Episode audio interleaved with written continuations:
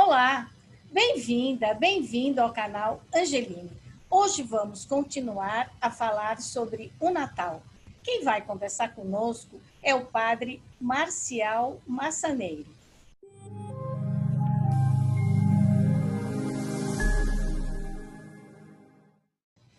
O padre Marcial, ele é pós-doc em teologia por Lisboa e fez o doutorado em teologia na Itália. Integra ainda a Comissão Internacional sobre o Ecumenismo, representando o Vaticano. Padre Marcial, é um prazer recebê-lo aqui no canal Angeline. Muito obrigada por ter aceitado o nosso convite. Eu que agradeço, Cris, e faço desde já uma saudação arriscaria ter antecipada de Bom Natal, né? Todos e todas que nos acompanham. É uma alegria estar aqui com vocês. Padre, vamos começar perguntando sem querer tirar a festa de ninguém. Mas o Natal é mesmo no dia 25 de dezembro? Ou essa foi uma festa que a Igreja Católica Cristã incorporou às festas que já existiam? O mais importante dessa pergunta é lembrar que quando a gente celebra o Natal, sobretudo se a gente retomar os tempos do cristianismo inicial, século I, II, III, era mais importante celebrar o evento do que acertar a data. Né? Não havia, na época, no cristianismo primitivo, nos primeiros séculos, não havia essa noção de história factual crônica como a gente tem. Se celebrava o, um tema religioso muito integrado na experiência, na comunhão das pessoas e no ciclo da natureza. Então, o que nós temos que bate exatamente entre a data e o dado bíblico, aí vamos lá respondendo, é que de fato Jesus nasce no tempo de inverno. Isso é interessante, não é? Pega ali o, a estação de inverno entre o Oriente Médio, Mediterrâneo em geral, até a Itália, e nós estamos falando aí de um período de meio de dezembro a início de janeiro. Bem interessante. Então, existem sinais nos dados bíblicos, nos comentaristas antigos, na memória dos primeiros cristãos, é nesse tempo.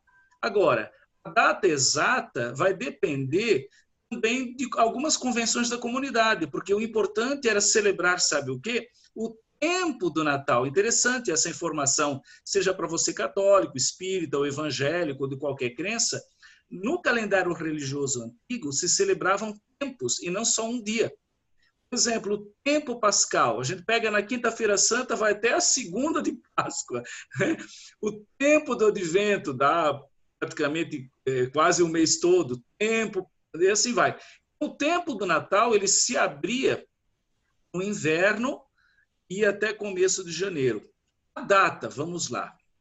No calendário é, juliano, que o imperador Júlio César é, organizou em 46 a.C., e esse calendário perdurou, os cristãos usaram, até hoje, olha que interessante, a data do Natal é 6 de janeiro. Então, nós católicos que seguimos o calendário oriental, por exemplo, os ucranianos, os maronitas, o pessoal ortodoxo e oriental, ainda tem uma solenidade de Natal em 6 de janeiro. Para nós do Ocidente, seguimos o calendário gregoriano, que foi reformado né, lá em 1500 e bolinha, como a gente fala, a gente então passa a data para o 25, noite do 24, 25 de dezembro. Aí entra o porquê. Porque já na antiguidade, é, em torno do ano 350 a 390, não é?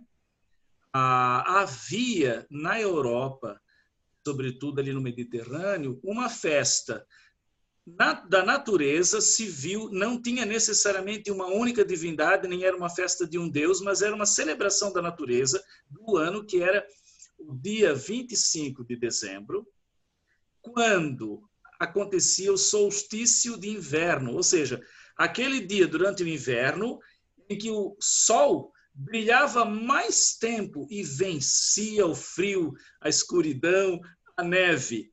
Nesse tempo, todas as culturas do Mediterrâneo e outras costumavam, no solstício de inverno, celebrar a vida, na esperança de que o inverno passasse e lá à frente viessem outras estações. Então, já era uma data muito importante e significativa. Então, naquele tempo, com a sociedade se tornando cristã, né, com o pensamento cristão invadindo os costumes, a própria situação né, favoreceu que a igreja, consultando assim, os teólogos, os príncipes, as autoridades, entendeu que aquela era a melhor data a se abrir o tempo do Natal. Interessante. Então, a intenção não é fixar uma data matematicamente precisa, mas ter um registro litúrgico, espiritual, em que a gente dê um sentido de vida nova. Como Jesus, de fato, nasceu no inverno, a data convinha. E há, inclusive, um texto bíblico que sugere essa interpretação simbólica. Em Lucas, capítulo 1, no versículo 78, e eu tenho aqui a, a, o original grego do evangelho, a koiné, da época dos primeiros cristãos e a tradução latina, diz assim: pela misericórdia profunda de nosso Deus, visita-nos do alto o astro nascente. Então, no hino de Zacarias, há uma menção de que, independente da data e do solstício de inverno, se aplicava a Jesus as qualidades solares, luminosidade, irradiação, vitalidade, força, vitória sobre a escuridão. E era muito comum aplicar essas qualidades ao Deus que se adorava em Jesus. E aí o versículo bíblico favoreceu essa interpretação. Pela misericórdia profunda do nosso Deus, o sol do alto nos visita. Bateu, ficou bem, a data se implantou, foi pouco a pouco se tornando uma tradição, mas ela começa, na verdade, no 24 de dezembro à noite porque no calendário judaico as vésperas já se inclui no dia seguinte, a gente já abre a festa na véspera e vai até 6 de janeiro, que é a data para os cristãos do Oriente do Natal deles. E para nós é a data do Dia de Reis, é isso? Exatamente. É o é dia é que os reis fizeram a. E daí, como que os outros cristãos, então, que data que eles comemoram a visita dos Reis Magos? Para os cristãos que seguem o, o calendário juliano, que é o calendário que já existia 46 a.C., eles não mudaram para o calendário gregoriano, eles ficaram lá, é, eles não têm duas festas, uma outra da visita dos magos, que nós chamamos Epifania, né? Quer dizer, uma manifestação de Jesus que nasce luz do mundo a partir do núcleo de Jerusalém. Jerusalém, é, desculpe, de Belém. Belém é, Belém. Belém é o epicentro e dali se irradia a luz de Deus que nasce né, ali no Natal. Então é muito interessante. Os orientais eles entendem a data da epifania, da epifania com a presença dos reis ou dos magos, como a gente diz. Essa data eles entendem como tempo, abertura do tempo do Natal. Então, eles celebram juntos. Eles chamam de Natal e Epifania do Senhor. Ou seja, ao nascer, ele se manifesta, ele se irradia, epifaneim, irradiar-se. Já nós do Ocidente, como a gente recuou para 25 de, de dezembro, a gente abre o tempo nascimento e depois epifania, que a gente no Brasil, por tradição portuguesa, chama festa de reis, lembra? Tem um terno de reis, a visita, troca de doces. É. Nós vamos até fazer um programa falando sobre o reisado, né? Que é uma ah, eu sou de família de músicos e eu fui educado desde criança a ouvir, acompanhar ah, as toadas de reisado é, a minha família é italiana e espanhola, mas no litoral catarinense tem essa influência de, de Portugal. E eu tinha vizinhos, meus pais, meu avô e meus tios que cantavam e tocavam é, os instrumentos musicais. Eu cresci escutando reisada, muito legal. Agora, padre, esse ano é, eu estava vendo na, é, em notícias na internet que depois de 852 anos, acho que é isso, vai aparecer no céu uma estrela igual à estrela de Belém. Uhum. É, o que, que, tem isso é uma coisa assim acidental? Isso é uma coisa que a religião explica? Como é que o senhor vê isso?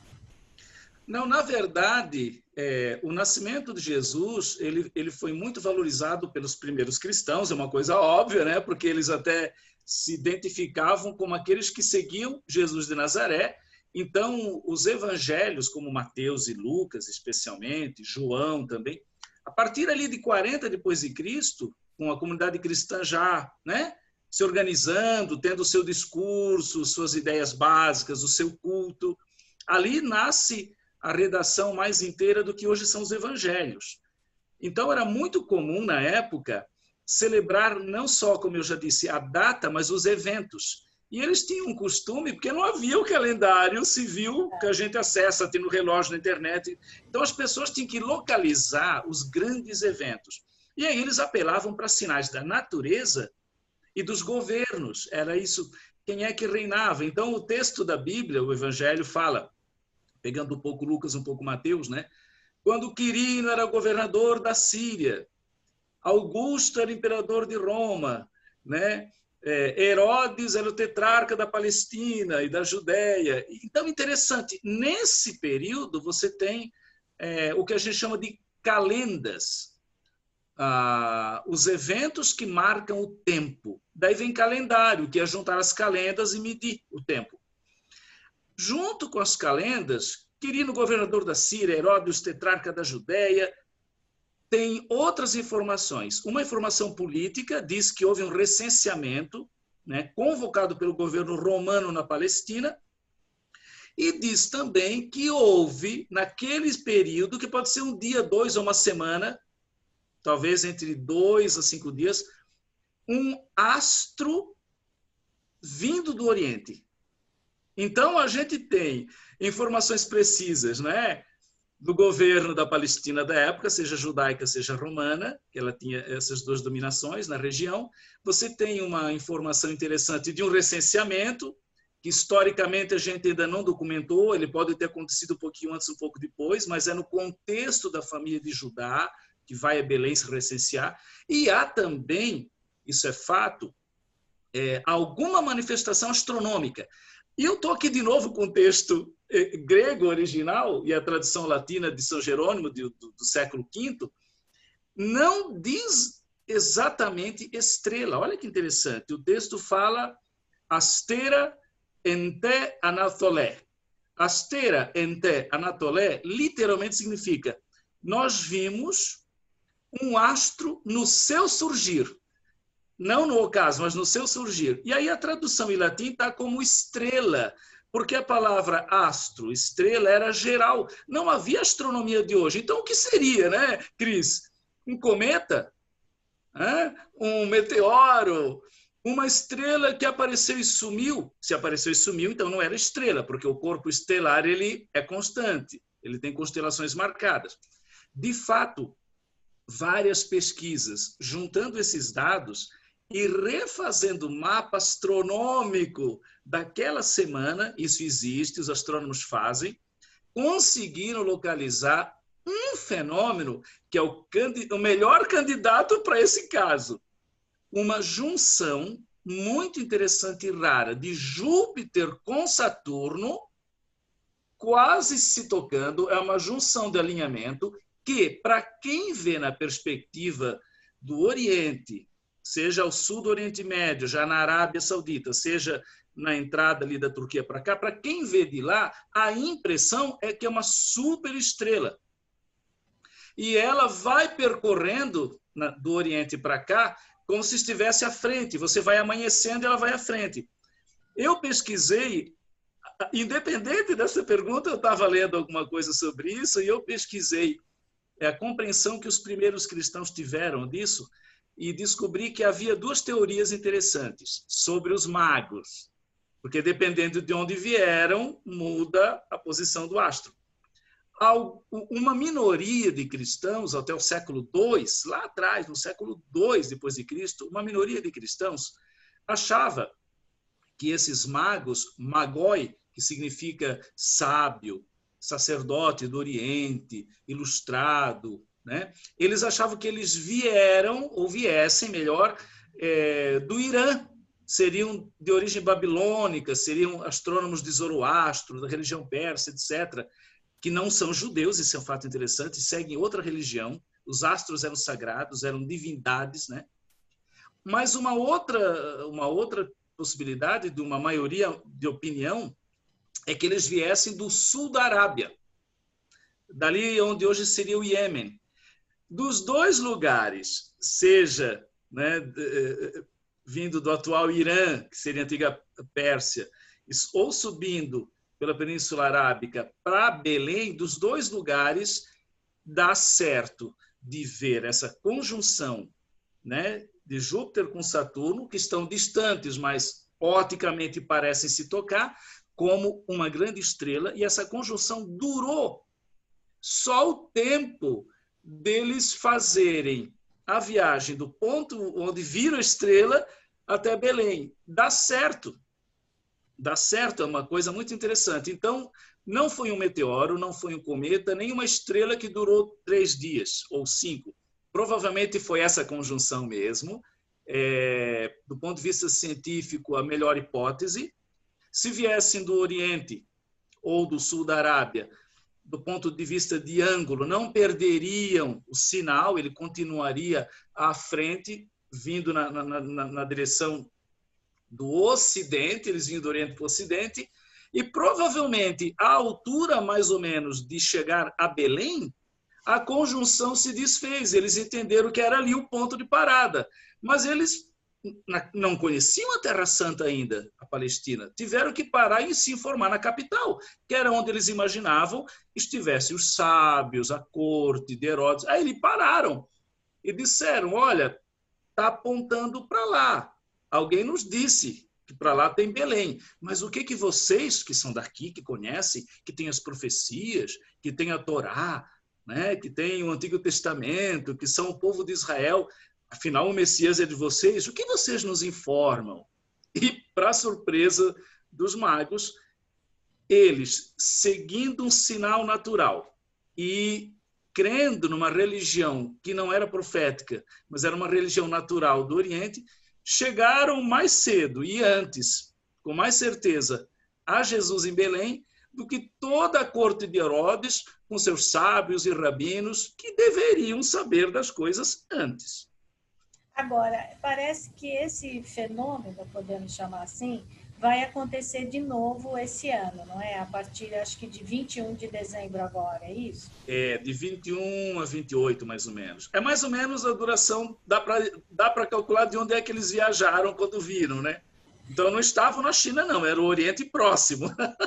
Agora, o senhor acha que isso tem a ver com, não sei, mas com esse ano que o mundo inteiro vive essa pandemia, essa luz pode ser uma uma luz de verdade para a gente? O senhor acha que ela tem um significado para a gente acontecer agora, justo em 2020?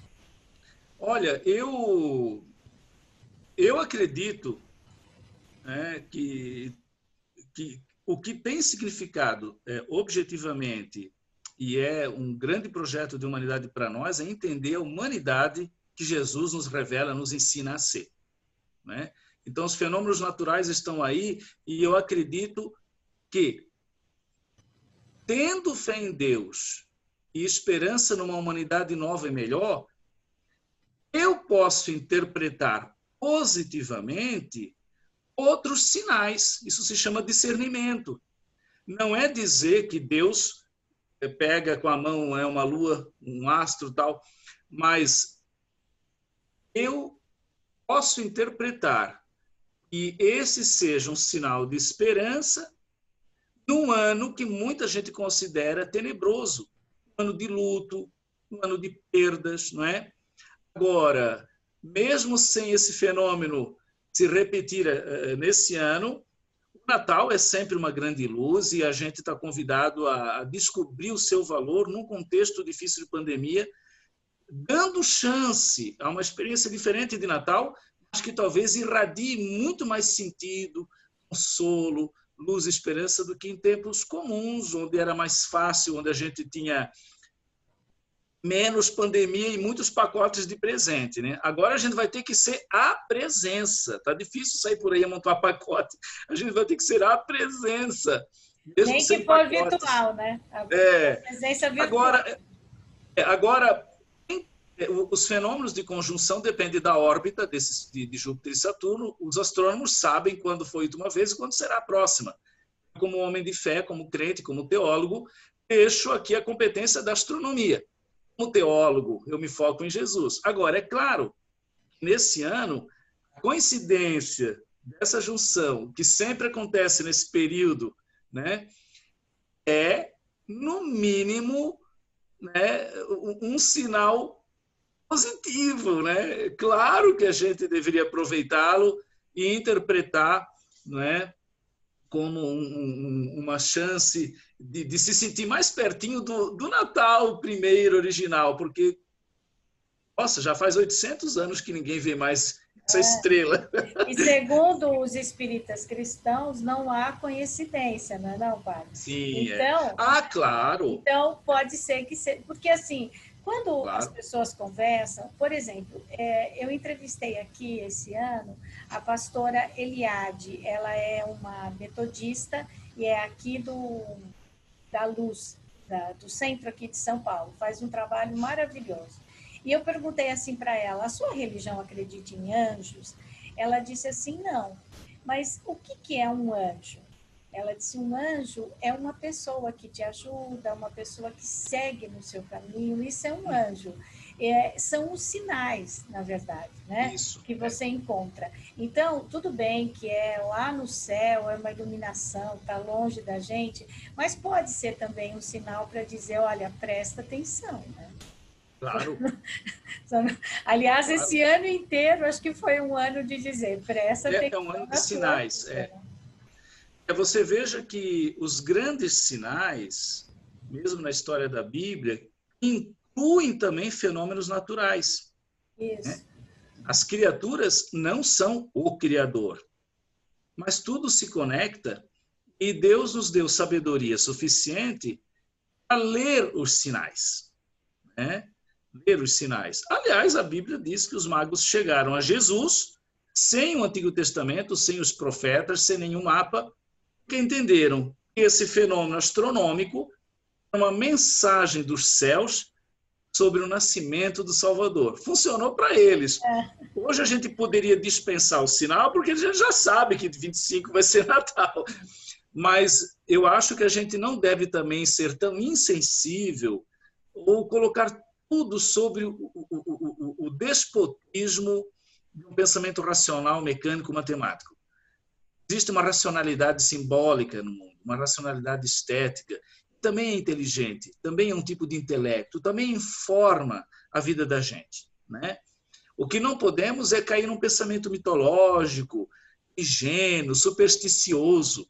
Não é disso que a gente está falando. A gente está falando de uma atitude sábia de entender nesse Natal, apesar de tudo, a conjunção vai fazer o fenômeno Estrela de Belém é bem-vinda, que a gente entende que é um presentinho a mais da natureza, um Natal tão difícil como esse no tempo da pandemia. Agora, padre, esse ano, é, ele muita gente considera que é um ano perdido, né? Eu, por exemplo, hum. penso ao contrário. Eu acho que não é um ano perdido. É um ano que muita gente pensou, muita gente parou, porque quando se fala num ano perdido, as pessoas não estão falando das pessoas que se foram, que morreram. Elas estão falando de um ano de grana, né? Gente que fechou comércio, gente que fechou. Não que isso seja uh, que seja bom, mas eles não estão falando de uma coisa interior. Ah, esse é um ano perdido, porque eu lucrei menos, porque eu ganhei menos, ou porque, enfim. Mas eles, eh, essa frase, ela se liga ao material, né? Mas esse, na minha concepção, esse é um ano que a, a, humanidade ganha quando começa a pensar um pouco mais, né? Nas pessoas, é, começa a pensar na sua própria família, começa a pensar em você mesmo, né? Então, esse Natal, ele pode ser um Natal em que as pessoas passem a refletir de verdade aquela noite de Natal? Eu acho que não só isso é possível, como eu até, como teólogo e como padre, como um pastor na igreja, até sugeriria, sabe? Eu acho que a gente tem que se encontrar no tempo presente, não é fugindo da história, do tempo, inclusive na sua dimensão de cronos, né? O tempo foge, se perde, a gente envelhece, a gente vai adiante. Eu acho que não é fugindo disso que a gente se torna pessoas felizes, integradas, inteiras. Então, foi um ano difícil, foi um ano de perdas. Mas quais perdas? E em que sentido isso favoreceu também alguns ganhos? Então, foi um ano de perdas. Quais? Mas não um ano perdido. Né? Acho que isso é sinal de uma frustração, né? uma perda de controle da agenda, do ganho, daquilo que é calculado, que é previsível. Né? Então, é claro, nós estamos sofrendo, nós temos pessoas que, que perderam amigos, familiares. Isso sim é uma perda, muito mais sentido do que outras. Mas a gente teve também quem, quem transferiu o casamento para o ano que vem. É, quem eu fiz o pós-doutorado na Europa sem sair de Curitiba, com toda uma agenda de eventos, viagens, foi frustrante. Sem falar do investimento da casa em Roma, Lisboa, das passagens. Mas esse ano eu não, não é um ano perdido. Eu acho que a gente deve encarar como um ano diferente, um ano com perdas e com ganhos. E nós fomos o quê? Nós fomos colocados numa situação de aprendizado. Quantos de nós começamos a notar que tem idosos em casa? Começamos a notar que tem uma coisa chamada mesa, né? Tá junto. todo mundo sentar em volta. É. Então, eu eu estou acompanhando online várias iniciativas de celebração, de culto, de liturgia, e estou vendo muito mais gente sendo igreja na pandemia do que indo à igreja antes. Então, aqui na PUC, nós temos uma paróquia que é da universidade, para diálogo com a ciência, o mundo do saber, que é a universidade. Nós tínhamos um professor, dois professores, três, um aluno tal. Agora Padre, você imagina... Só para as pessoas saberem, me fala onde o senhor mora e qual é a PUC. ah, sim, é. Eu tenho uma agenda no Brasil e no exterior, mas eu sempre eh, estou ligado a instituições como teólogo. Então, no caso, uma PUC. Aqui, no, nesse ano, estou na Pontifícia Universidade Católica do Paraná, no campus de Curitiba, onde eu tenho uh, o meu trabalho, digamos, o meu endereço fixo, a minha casa. Mas eu faço parte dos projetos de internacionalidade da PUC. Então, a própria PUC e a minha agenda de assessoria me coloca em trânsito. Eu fico, fico pouco aqui. O ano, digamos, normal é de muita viagem. Né? E eu estou dizendo que que isso também mudou com a pandemia. Mas é um ano em que a gente descobriu, por exemplo, que agenda, o que é calculado e previsto, ou que só dinheiro, só bens materiais, é, não, não definem um, um, projeto de felicidade e de realização integral nossa, né? afetiva, simbólica, espiritual, profissional, né? de pessoas felizes, inteiras, saudáveis. Né? não é ter muito dinheiro, muito, muitas milhagens de pontos para voar, é, nem muita coisa amontoada em casa, nem armário cheio, definiu a gente com pessoas felizes. Esse ano, estou andando o tempo todo quase de, de, de bermuda. É, eu não sei o que vou fazer com os ternos do, que ficaram no armário. Né? Eu, eu foquei na, numa dieta melhor, eu eu estou valorizando cada metro quadrado que eu posso caminhar com máscara aqui do lado. Quer dizer, eu estou com saudade das pessoas. A gente precisa ter um estoque de sentido e de interioridade. A gente estava muito vazio e, e amontoando um monte de bobagens lá dentro. Agora, eu entendo que a pandemia nos desnudou. Agora, a gente não tem muito né, a esconder, a gente começa a se ver limitado, os casais têm pequenos atritos, as famílias se estressam, que a gente está precisando se encarar. Então, olhando Padre, positivamente, fala, é um ano que tem ganhos, né? Quando o senhor fala da agenda, né, que a agenda teve que ser mudada e tal, eu me lembrei muito de uma frase que eu, de vez em quando, eu comento aqui, que as pessoas falam assim, ai, Deus está no comando de tudo desde que seja favorável a mim, né? Então, Deus comando. É, o que aconteceu na pandemia, se você quiser atribuir a Deus, você pode atribuir, porque realmente Deus está no comando. Né? É, as pessoas ficaram completamente sem saber o que fazer.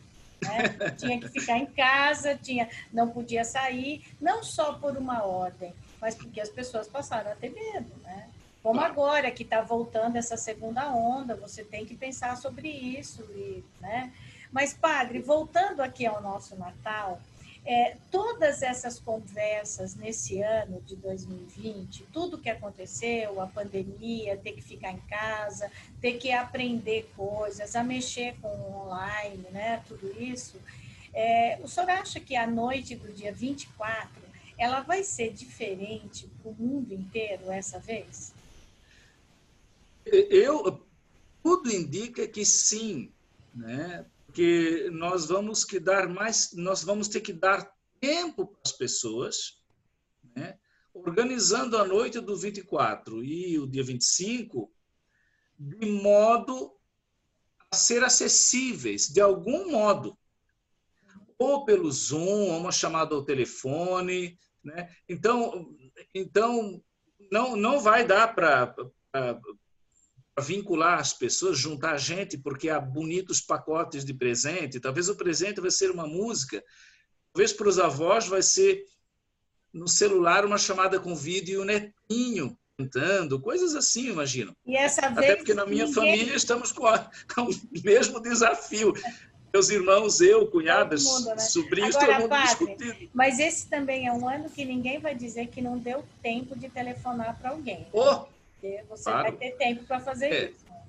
Aquilo que eu estava falando, que a gente aprendeu que não é só os meios materiais, embora a gente viva também dos meios materiais, nós somos físicos, corpóreos, mas não é isso que dá sentido. Esse ano a gente descobriu que para a nossa saúde mental, espiritual e familiar, afetiva, a gente precisa de música, de calma, de uma boa série, com conteúdo de entretenimento, né? É, informação, uma boa literatura. A janela virou a nossa paisagem. A gente começou a valorizar o verde que cabe na, na janela, né? a árvore seca, o lixo na calçada, porque era o que a gente tinha para ver. Eu considero que esse ano me deu muitos presentes, me educou, me defrontou com meus limites, minhas ranziz, ranzizices, né? minhas chatices, me fez prestar muito mais atenção nos idosos, nos meus pais, nos amigos.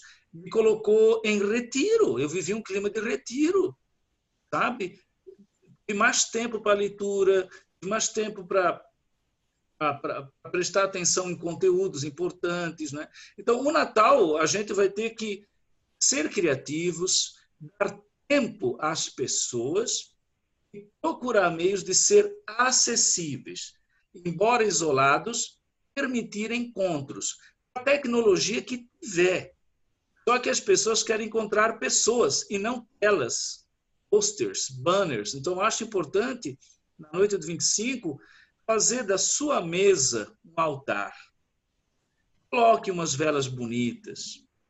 Coloque ali alguma imagem do presépio, Bíblia, uma flor.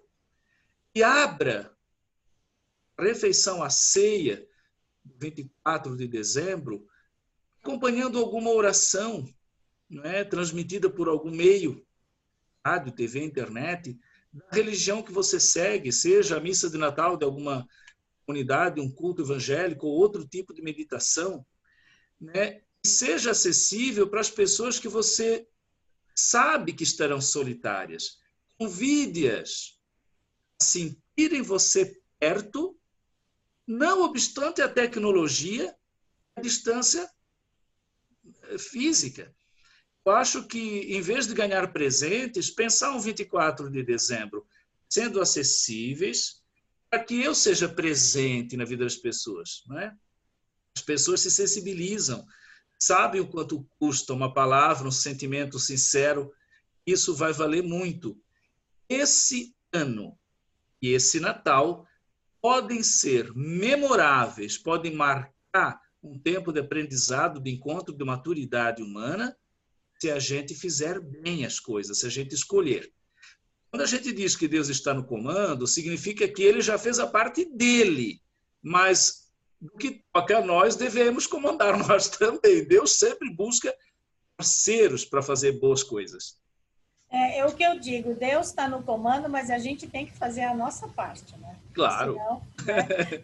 Agora, padre, o, o, Papa, o Papa Francisco, que é maravilhoso, não é? eu acho que ele é assim um líder necessário, alguém com a, a enfim, a, a liderança dele precisa falar dos pobres, dos oprimidos, chamar atenção sobre o meio ambiente, né?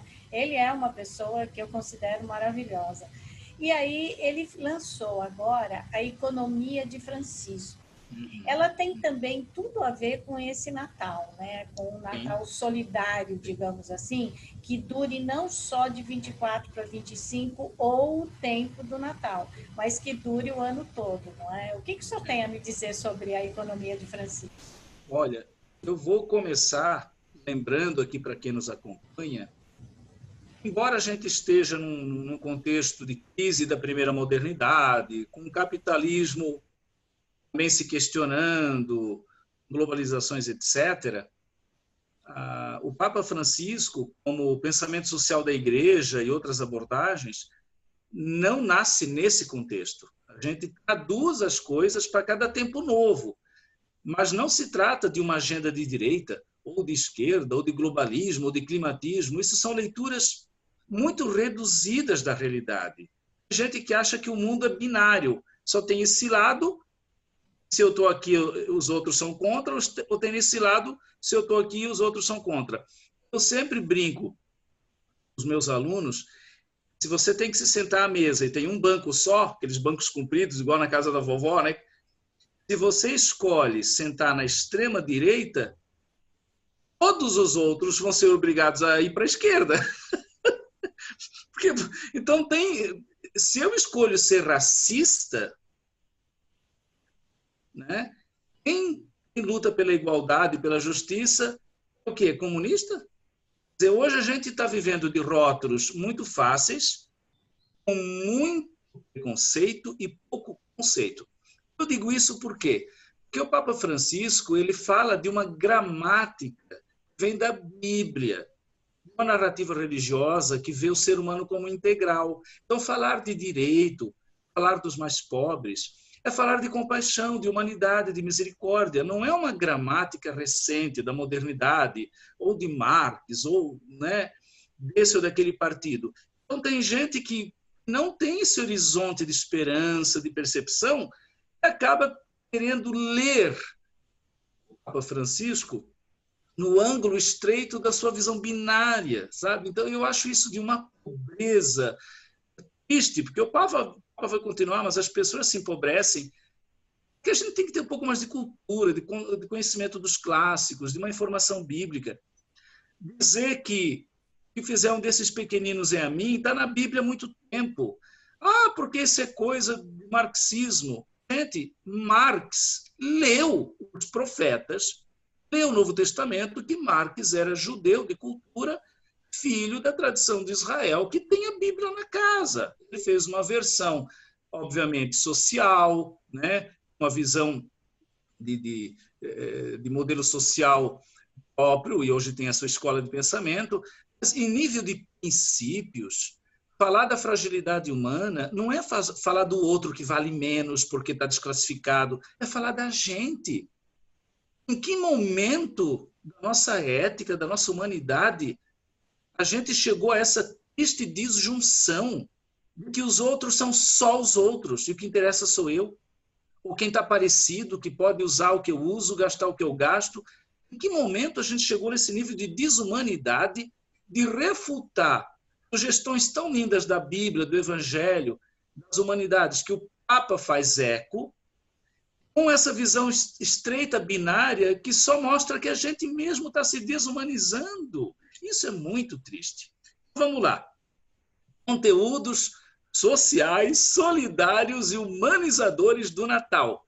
Primeira coisa, João capítulo 1, versículo 14, a versão de João do Natal é uma frase que diz: A palavra de Deus, luminosa, potente, criadora, eterna, se fez carne.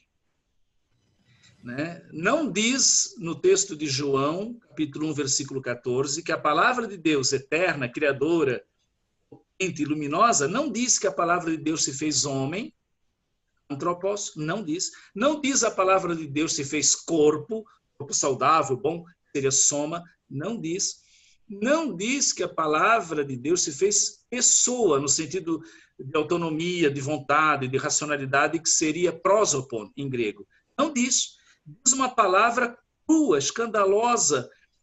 É, eu, quando estudei na minha juventude a Bíblia, entendi o verbo ou a palavra de Deus se fez carne, o que, que isso significava no texto original, eu fiquei muito desconfortável. Isso, isso não é digno de Deus, porque carne no texto original é sarx, significa aquilo que passa, que apodrece, que não é duradouro, é desprezível. Então, isso Deus assumiu quando Jesus veio, veio ao mundo. Ele assumiu o nosso frágil, o nosso pior, o nosso aquilo que passa, que caduca, porque é ali Deus revela toda a sua misericórdia, é ali que está o valor do ser humano. O ser humano não vale pelo que tem, pelo que acumula, pelo sobrenome, pelo diploma. Claro que tudo isso agrega direitos, é óbvio, e a sociedade tem que respeitar. Mas a dignidade anterior a isso é universal, é humano, 100% humano, seja na sarjeta, seja drogado, seja na prisão, ou seja ganhando o primeiro lugar em algum concurso. O Papa é cristão, ele, ele, ele é porta-voz de uma longa tradição espiritual e ética que vem lá dos primeiros apóstolos. Ele não está falando apenas para esse grupinho aquele. Os grupinhos passam, Cris. Essas polarizações de agora passam. A crise da modernidade passa, a pandemia passa, a taxa de juros passa, a bolsa cai, e o Papa vai ser reconhecido hoje, no futuro, como alguém que disse o que deveria ter dito. Vai inspirar gerações. A gente não pode colocar o discurso dele num nível curto, raso. Né? Ele é um homem que está inspirando. Então, o Natal tem essa, essa mensagem muito forte. O que, que a palavra eterna de Deus assume da nossa natureza? A nossa fragilidade, o nosso ser carnais que ali na carne, o divino se hospeda e redimensiona isso. E essa carne vai ser levada à ressurreição. A carne que tem sentido. Lugar é, de encontro, porque, de comunhão, é, de afeto. Né? Porque, padre, no programa anterior, eu conversava com o padre Gilberto dessa coisa de essa, esse espírito natalino continuar o ano inteiro. Claro. Porque, né, até ele brincava e dizia assim: eu respeito o Natal Sem Fome, que as pessoas uh, fazem, as campanhas, tudo, mas a verdade é que a pessoa passa fome o ano inteiro, não é só na noite de Natal, né? E eu penso que é exatamente isso que o Papa Francisco quer, Sim. né? Porque se você quer viver o Evangelho e se é no outro que você manifesta seu amor, então você tem que viver esse Evangelho os 365 dias do ano. Claro. E você, você mencionou o, outros sinais interessantes que estão na Bíblia, a gente retoma, a gente celebra, a gente atualiza no tempo do Natal. Como eu falei, não é só um dia, mas é um tempo de Natal. Né? Um, um outro dado interessante é Belém. Né? Todas as palavras de cidades, é, geralmente em hebraico, grego também, mas em hebraico, que é o, o terreno cultural de Jesus, significados muito precisos, eles vão dando endereços de experiências, de vivências, não só de um lugar. Belém não é apenas uma cidadezinha na Judéia, é cidade original de Davi, que era da tribo de Judá. Belém é também um projeto. Em hebraico significa casa do pão. Bethlehem. Bethlehem. Casa do pão. Isso que em algumas línguas a gente coloca Bethlehem, Bet com Hzinho, Bethlehem, tem em inglês, tem essa grafia. Italiano, Betlemme, Né? Então, e Jesus não nasce em qualquer lugar, eh, num hotel legal, numa maternidade protegida da Covid. Jesus nasce numa hospedaria emprestada, né? eles ocupam o espaço de animais, uma antiga estrebaria dada para hóspedes porque não havia mais outro espaço, é, é uma, uma solução extrema. E diz o texto que ele foi colocado na manjedoura, que significa o lugar onde se alimenta, manger, manjedouro, lugar onde se come. Ou seja, o próprio fato traz uma mensagem. Jesus já nasce pão da vida. Ali já está concentrado simbolicamente aquele projeto bonito de partilhar, dar pão a quem tem fome, água a quem tem sede, acolher. Aquele projeto da multiplicação dos pães. Não é? Ele nasce pão para o mundo num lugar chamado Casa do Pão. Então, todo lugar entende que isso é um projeto, isso é um convite. Todo lugar onde se partilha, onde se dá espaço para o outro, onde se reconhece as fragilidades e se resgatam as pessoas, todos esses lugares onde isso acontece são Belém. Não interessa se seja na zona leste de São Paulo, ou na periferia de Curitiba, ou na favela da Maré. Onde Jesus é entendido na sua proposta, eu partilho, eu acolho na minha manjedoura, nos meus recursos, naquilo que eu posso ter, eu acolho quem precisa, ali é casa do pão, ali é Belém. Então, isso é muito interessante para a gente entender o Natal. As dicas de lugar na Bíblia não são apenas uma geografia, são também uma teografia. É como Deus se escreve na nossa vida. E são convites. Betânia, casa da, casa da amizade. Né, é, é, assim também Jerusalém é lugar da paz. Né? Farnaum é vila do Consolador. Belém é casa do pão. Né? Os pastores a quem o anjo anuncia pela primeira vez Anuncio-vos uma grande alegria. Nasceu hoje na cidade de Davi o Messias, o ungido, o Redentor. Por que a mensagem vai primeiro dos pastores? Porque eles representam a classe mais singela, mais pobre, que era gente que dependia de rebanho, pequenos agricultores ou artesãos, que às vezes até faziam um bico cuidando do rebanho dos outros durante as noites e representavam uma classe social frágil, simples, que dependia da natureza, que não tinha evidência social, não tinha plano de carreira. Então, Maria e José, família de Davi, mas des, destronados. Né? Jesus nasce no período em que a tribo de Davi não reina. Né? Ninguém mais tinha essa esperança eram migrantes, estavam em Nazaré, lá em cima, na Galileia, tinham migrado para lá. Então, Maria, uma camponesa, José, um, um pequeno artesão, parentes migrantes, porque tiveram que fugir do sul para o norte.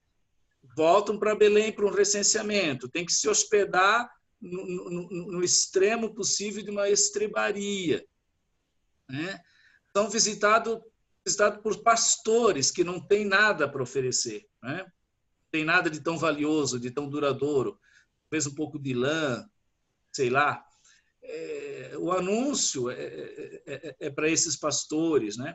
E mesmo os magos que trazem tesouros representam todas as nações, além de Israel, seja na cultura e na religião que for, ele nasce para todos.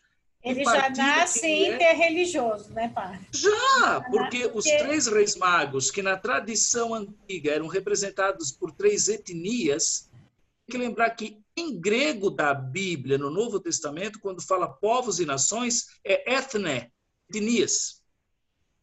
É? Eles representam todos os povos para quem o menino quer se revelar, essa de dar-se, mesmo que não sejam israelitas, da aliança, segue a lei de Moisés, que fala hebraico, eles são os estrangeiros, os outros, os distantes, que seguem uma religião natural, mas chegam a Belém. Meio. Então, quando Jesus diz os últimos serão os primeiros, os primeiros os últimos, não é um dito vazio. É como Deus faz as coisas. E o Papa Francisco entendeu a mensagem, ele que ocupa o primeiro lugar, o primaz né, da comunhão dos bispos na igreja, como que ele ocupa o primeiro lugar no episcopado? Lembrando dali onde ele está, os últimos. Deus, às vezes, nos concede os primeiros lugares a gente, dali, lembrar os últimos e os incluir. Então, o Natal tem muito conteúdo de solidariedade, de humanidade, porque dizer que Deus é divino, todo mundo diz, e isso não muda muita coisa. Para dizer que Deus enviou sua palavra criadora, potente, luminosa, quando ela chegou aqui no mundo, ela se fez carne. Isso é uma novidade. Dizer que Deus é transcendente, glorioso, criador, porque está além das nuvens, do cosmos, num troninho de ouro lá não sei onde, todo mundo diz. Agora, dizer que ele se revela na humanidade de Jesus de Nazaré, na sua infância, na sua fragilidade, perseguido, excluído, migrante, crucificado. Olha, transcendência para valer é quando Deus se mostra transcende todas as expectativas e os lugares confortáveis que eu tinha para ele. Então, o Natal nos lembra aí. Aí é transcendência. Quero ver transcendência, reconhecer Deus nos assumiu que está presente em quem não merece, em quem a gente ainda não perdoou. Né? Isso sim é transcendência. O resto é um conceito fácil de assimilar. Agora, padre, tem mais alguma coisa sobre o Natal que o senhor considera interessante, que o senhor gostaria de dizer? Olha, eu tenho aqui 14 páginas de anotação. Vou dar uma olhadinha se eu esqueci alguma coisa. Não, estou brincando, não são 14, é. só são quatro, tá? É. Olha, o que eu considero importante, eu já disse, eu já falei da estrela, dos magos, da casa do pão, da manjedora, da solidariedade, da epifania, que é para todos, não só para um povo, mas para todas as nações. Eu gostaria apenas de dizer essas informações abasteçam o seu coração e a sua inteligência, e que você, acompanhando o texto da Bíblia, ou pela televisão ou internet, as celebrações de Natal que serão feitas com todo cuidado, mas algumas são transmitidas, permita recuperar um sentido bonito desse Natal. Não é o Natal do ano passado, nem será o do ano que vem. A gente não celebra uma data, mas um evento. Jesus já nasceu, subiu aos céus, está lá em glória, não volta cada vez fisicamente.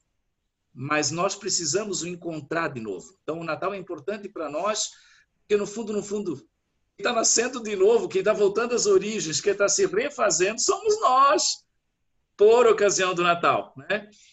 Acho muito bonito a gente fazer essa experiência espiritual, humana, solidária. Espiritual, humana solidária, porque Natal, no Natal elas vêm juntas, e ser acessível aos outros, como presentes para eles, pelos canais de encontro possíveis. Acho que é, é, é, esse seria seria a minha sugestão, sinceramente, é o que eu tenho falado e sugerido com a minha família, meus pais, meus irmãos, minhas cunhadas, minhas sobrinhas.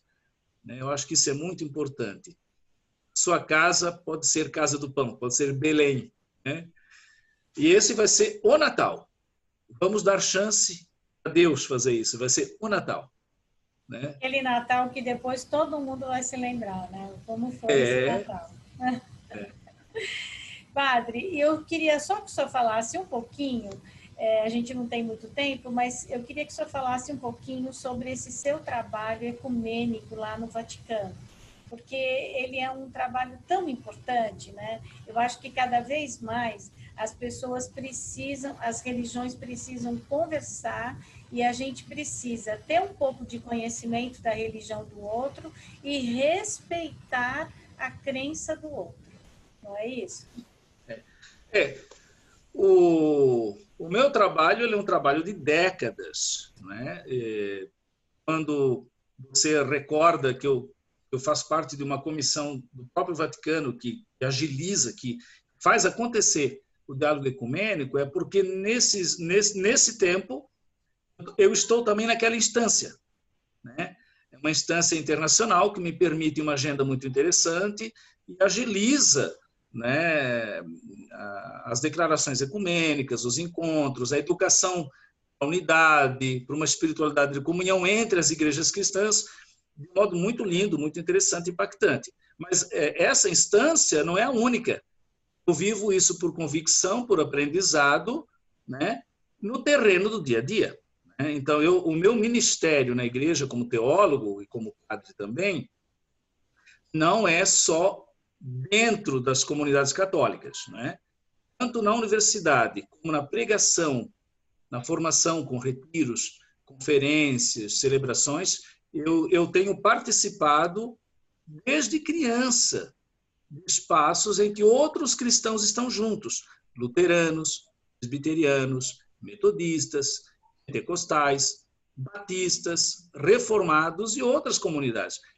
É, o que eu não consigo me acostumar, e é o que acontece com muita gente hoje, depois de séculos de divisão, é achar os cristãos estarem divididos ou em vidas paralelas, ou pior, fazendo das denominações campo de batalha, se negando, se maldizendo, partidarizando a fé, isso é uma anomalia. A gente está perdendo o senso de comunhão do que é essencial como cristão e a gente está deixando o nosso terreno religioso ser invadido de usos, de interesses que não eram uh, especificamente nossos. A gente está trazendo para o campo religioso uma visão partidária, sectária e até comercial.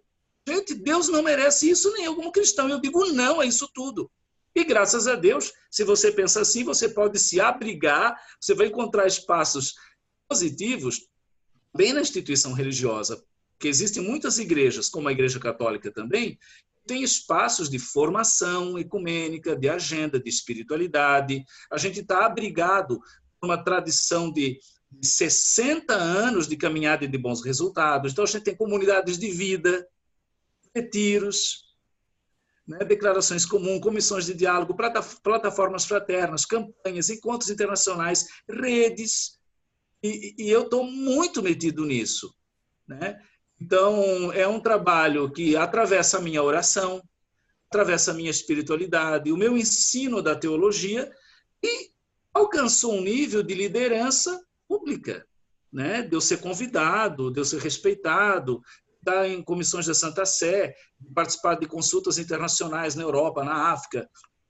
Né? Então, eu tenho um trânsito normal ao longo do ano de 28 igrejas cristãs diferentes e, e em instâncias que vão desde um grupo fraterno de oração e espiritualidade até representações oficiais que vão trabalhar temas de teologia, projetos, é, campanhas ecumênicas tal. Nesse caso, entre cristãos, porque na minha agenda isso já ocupa muito tempo. Mas é importante lembrar que antes de definir se a pessoa é cristã ou não, a fé cristã entende que o ser humano é imagem e semelhança de Deus, um dom do próprio Criador. Né? todos são criados em vista de uma experiência de Deus como Pai e dos outros como irmãos. Que o Espírito Santo se adianta na comunicação da graça se adianta à própria igreja, ao pregador, ao padre, ao missionário, ao pastor. Como aconteceu com os reis magos. Não eram israelitas, não tinha religião de Israel, não tinha nenhuma mediação de graça, de salvação. Israel tinha, e chegaram Jesus antes, que Deus usou o cosmos, porque a natureza é a primeira redação da palavra de Deus. Todos os dias os céus dizem, Deus me fez, né? a natureza proclama. Então, esse é um trabalho importante que, no fundo, é um trabalho de educação.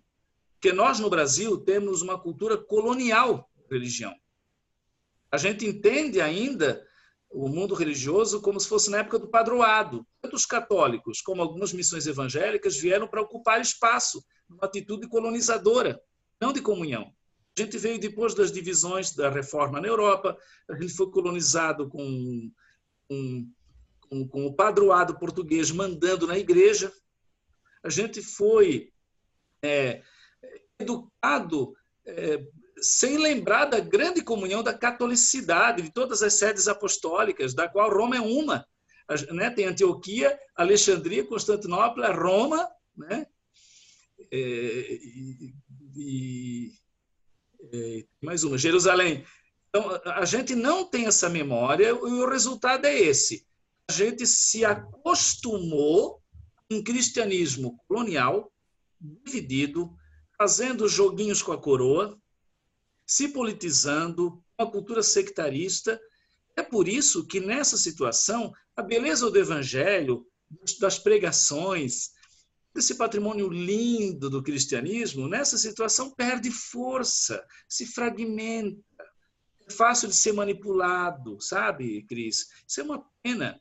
Então, tudo bem, lá tem um político, lá tem não sei quem, mas padres, pastores, pessoas crentes, não enxergando isso, fazendo discursos eh, reduzidos da sua própria fé. Ah, eu acho isso uma tristeza. Né? Então, o meu trabalho é basicamente educar a própria comunidade cristã de diferentes igrejas, através de mecanismos interessantes, pedagógicos, encontros, publicações, que vão desde o contato espontâneo familiar até uma comissão grande internacional, mas nesse espaço tudo, educar as pessoas a se reencontrar de novo, se reconhecerem juntas lá no Evangelho. É sempre o mesmo. Nós não precisamos mais pagar tributo às divisões históricas que a gente herdou, mas que não são nossas e não é vontade de Deus. É escrito muito claro que Jesus, no Evangelho de João, capítulo 17, falou: Pai, eu rezo por estes e pelos que vão crer no futuro. Jesus olhou lá para frente e disse que sejam um, para o mundo acreditar. Fazendo a leitura reversa, porque se forem divididos, o mundo não vai acreditar. No meio culto, no meio crítico de formadores de opinião, eu já escutei no Brasil e fora essa frase.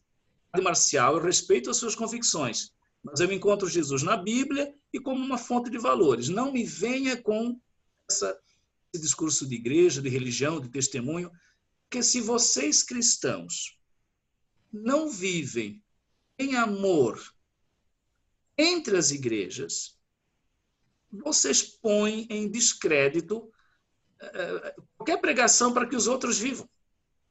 Não, não, não convence. Então é interessante, o diálogo ecumênico é um movimento de reconciliação. A gente não visa unidade institucional já. O que a gente vi, visa um cristianismo reconciliado, onde as pessoas, onde o meu amigo metodista, eu digo assim, o meu amigo metodista ou pentecostal, querido, o bom catarinense a gente fala, querido, agradeço o sinal de Deus que você é na minha vida. Eu quero que você na sua igreja seja tão fiel a Jesus possa chegar no céu comigo, até antes de mim. Eu gostaria de me santificar com o teu testemunho. E eu gostaria que você fosse uma pessoa melhor, mais justa, mais santa com o meu testemunho. O diálogo ecumênico entre os cristãos, especificamente, não é um absorver o outro, mas é se penitenciar juntos pela divisão que nos feriu.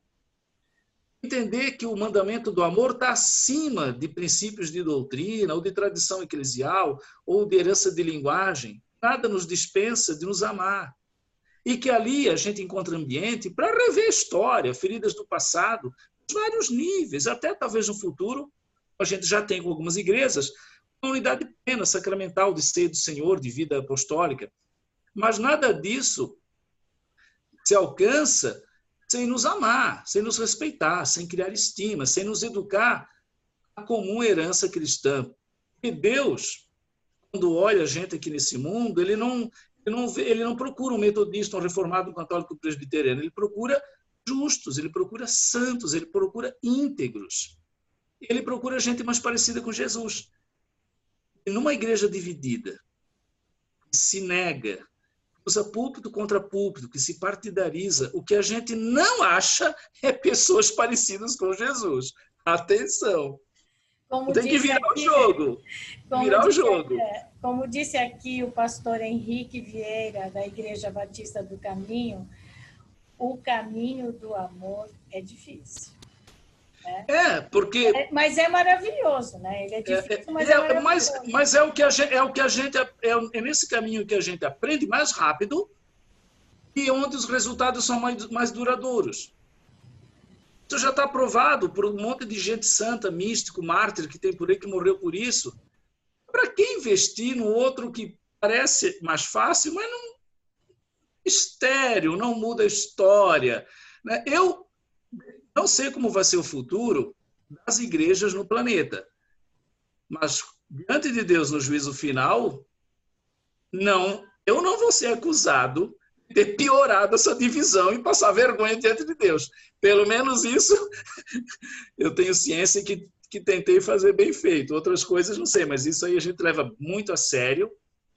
Eu digo para você, Cris, é, não, é uma, não é uma missão clandestina, não. A Igreja Católica, algumas igrejas evangélicas que estão em conselhos ecumênicos, que, que levam isso a sério, o trabalho pela unidade dos cristãos é um ministério reconhecido, com formação própria, com instâncias, com caminhos, métodos, comunidades e meios, tá? Gente não faz isso clandestinamente. E também não é de cima para baixo. Se eu estou numa comissão internacional do Vaticano, é porque, é porque a igreja entende que eu posso levar para aquela instância o vivido, o sofrido, o ensaiado, o aprendido das comunidades. Então, essas instâncias internacionais elas são de, de, de, de recepção das experiências. Né? Não é para passar por cima, não é. Né? E depois a gente trabalha para que ali a gente.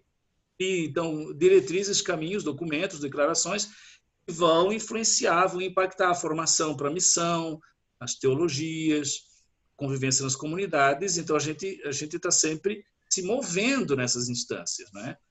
É, é bem diferente de, de, do que muita gente pode pensar. Não é um trabalho diplomático, é um trabalho de fé. Uhum. Né?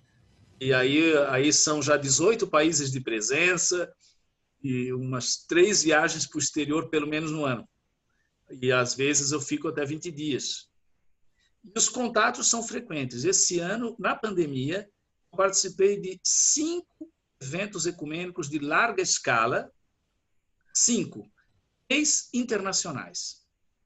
Né? A, com, com gente da Europa, mas o, o, foco foi mais as Américas. Alguns a gente, a gente chega a mais de duas mil pessoas acessando online. Ai, Bem interessante. Tomara mesmo, né? Porque a gente precisa de paz. Padre Marcial Massaneiro, muito, muito obrigada por ter dado essa entrevista. Muito obrigado pelo seu tempo, que eu sei que é precioso.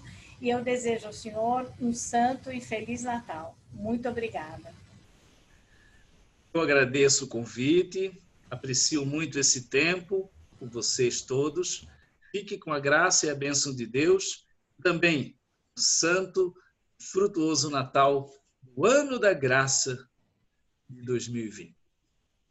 Amém. Obrigada. Muito obrigada, Padre. Muito obrigada okay. mesmo.